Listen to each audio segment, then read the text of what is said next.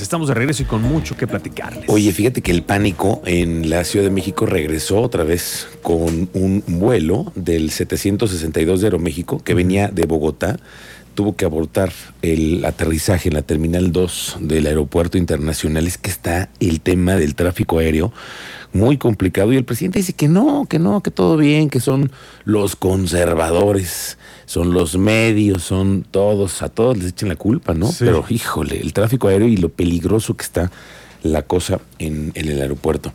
Bueno, son las dos de la tarde con tres minutos. Le platicaba hace rato que hoy invitamos a María Alemán, nuestra regidora, pues de regidores del PRI nada más tú y Marco Malova. Correcto. Regidora, muy buenas tardes, María Buenas tardes, Miguel. Estoy muy contenta de estar aquí contigo y de saludar a todo tu auditorio. ¿Cómo va el municipio de Querétaro? ¿Cómo lo ves tú? desde afuera, cómo se pintan las cosas. Porque, híjole, mira, hemos estado pasando cosas, lo hemos estado platicando, incluso el mismo alcalde lo dijo, que habría que tener como un poco de ajustes, algunos equipos de trabajo que en el ayuntamiento pues se ven, ¿no? En la policía municipal ha habido problemillas. ¿Tú cómo ves las cosas?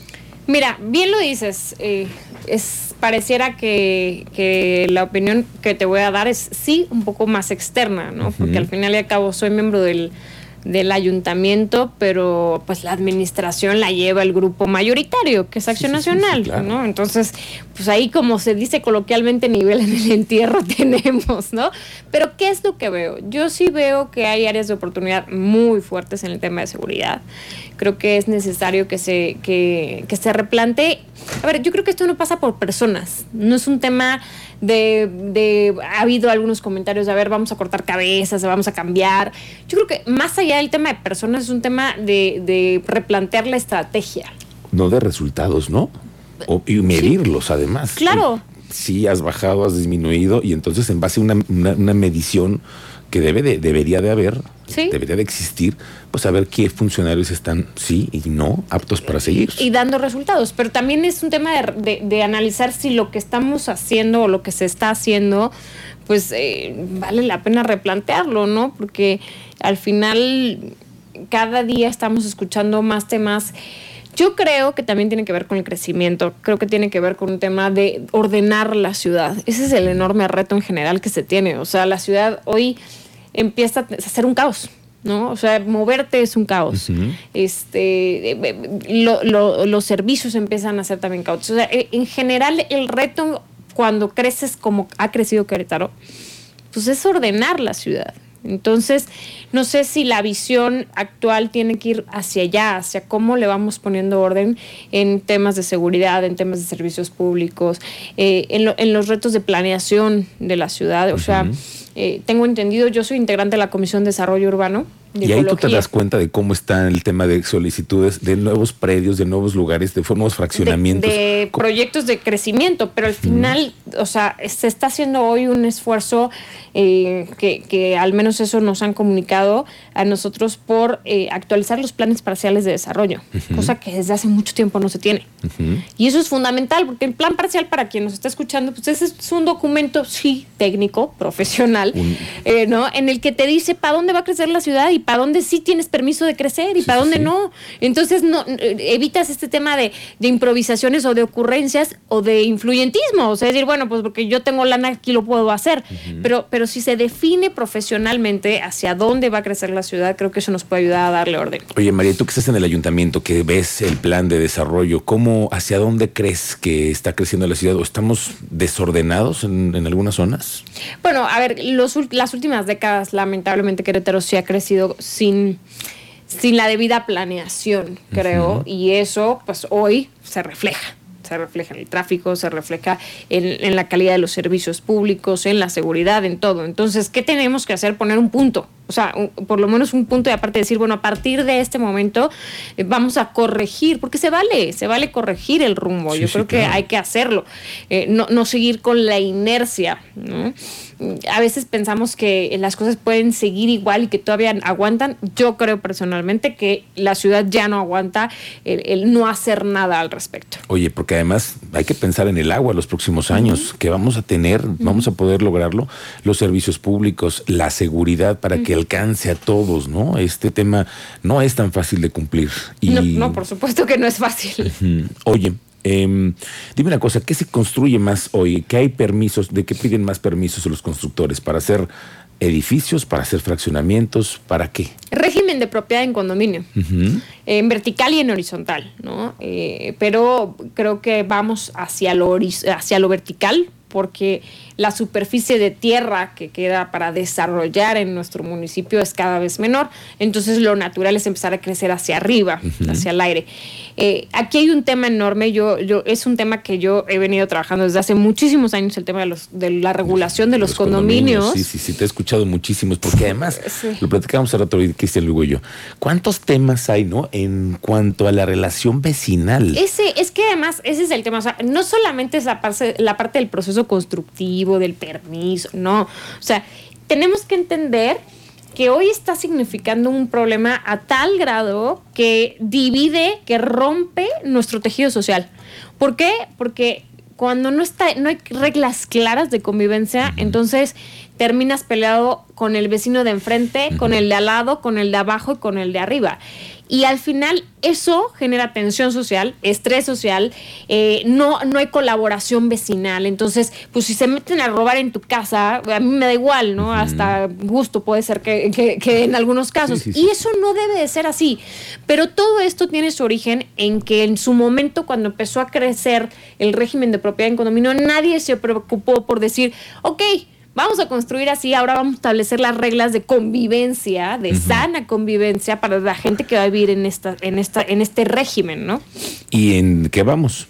Bueno, eh, cuando tuve la oportunidad de ser legisladora local, diputada local, impulsamos una reforma al Código Urbano Sí, la recuerdo. que creo que es perfectible. Creo que hoy en la implementación hay muchas cosas que se tienen que ajustar, pero existe.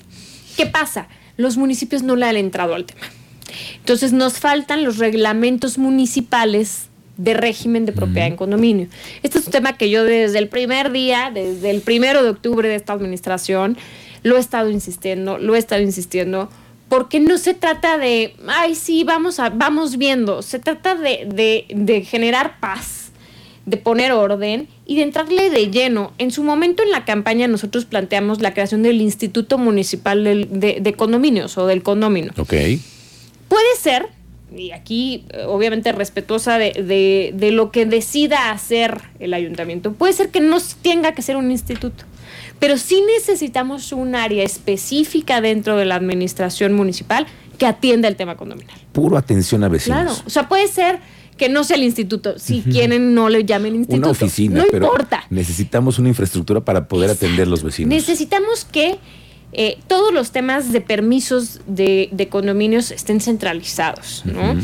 Tenemos que tener un padrón de todos los condominios. ¿No lo O sea, existe? no existe un padrón que diga. O sea, tú tendrías que ir a, a- a desarrollo urbano y a ver qué licencias se han solicitado de régimen de propiedad en pero no existe un padrón que, que ya, eh, digamos, podamos nosotros consultar sabiendo dónde están los condominios y cuántos son. Entonces necesitamos un padrón de los condominios, necesitamos un padrón de los administradores de esos condominios, los reglamentos internos de esos condominios. Oye, María, ¿y no también cabe la posibilidad de decidir quiénes sí pueden ser administradores Eh, y quiénes no? certificar a los, co- a los Claro. administradores, Ajá. porque ahí hay un problemón enorme. Luego hay unos desfalcos, te- fraudes terribles. Sí, que también se pierde la confianza Claro. por parte de los vecinos. Y dicen, Claro. bueno, si yo no voy a confiar en la administración por el tema de la basura o por la energía, la Otra seguridad. cosa que se necesita es capacitar. O sea, cuando tú compras en un condominio, necesitas entender qué estás comprando.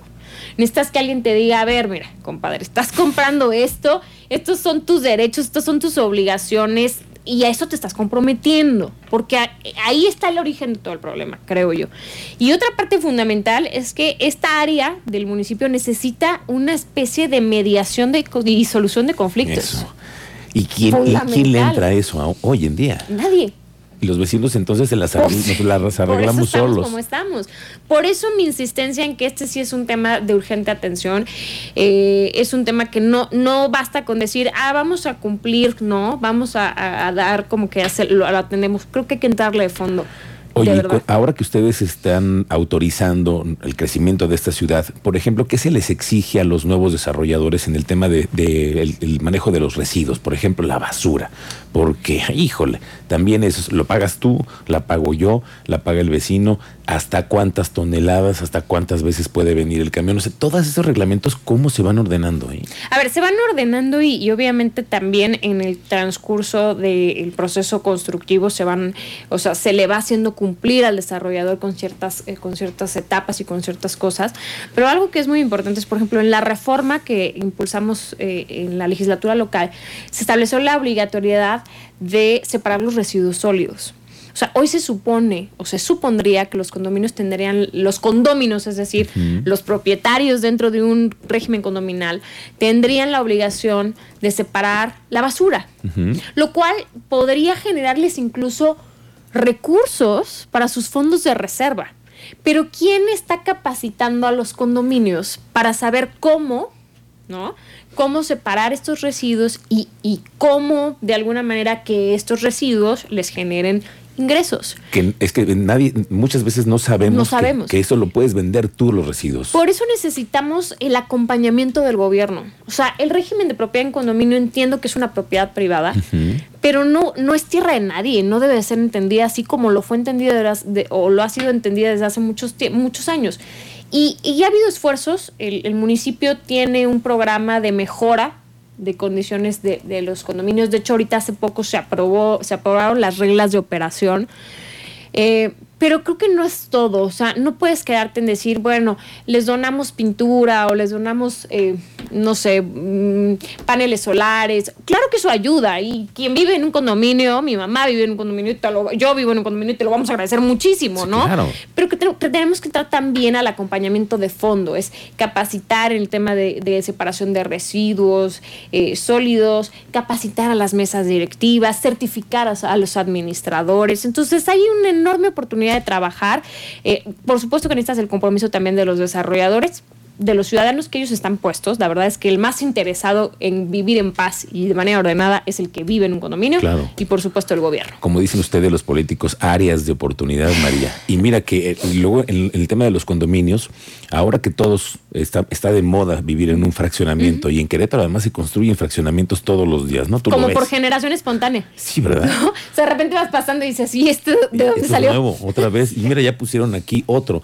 y cuando llegas a esos eh, tantas eh, tantos fraccionamientos que requieren todos una empresa de seguridad privada.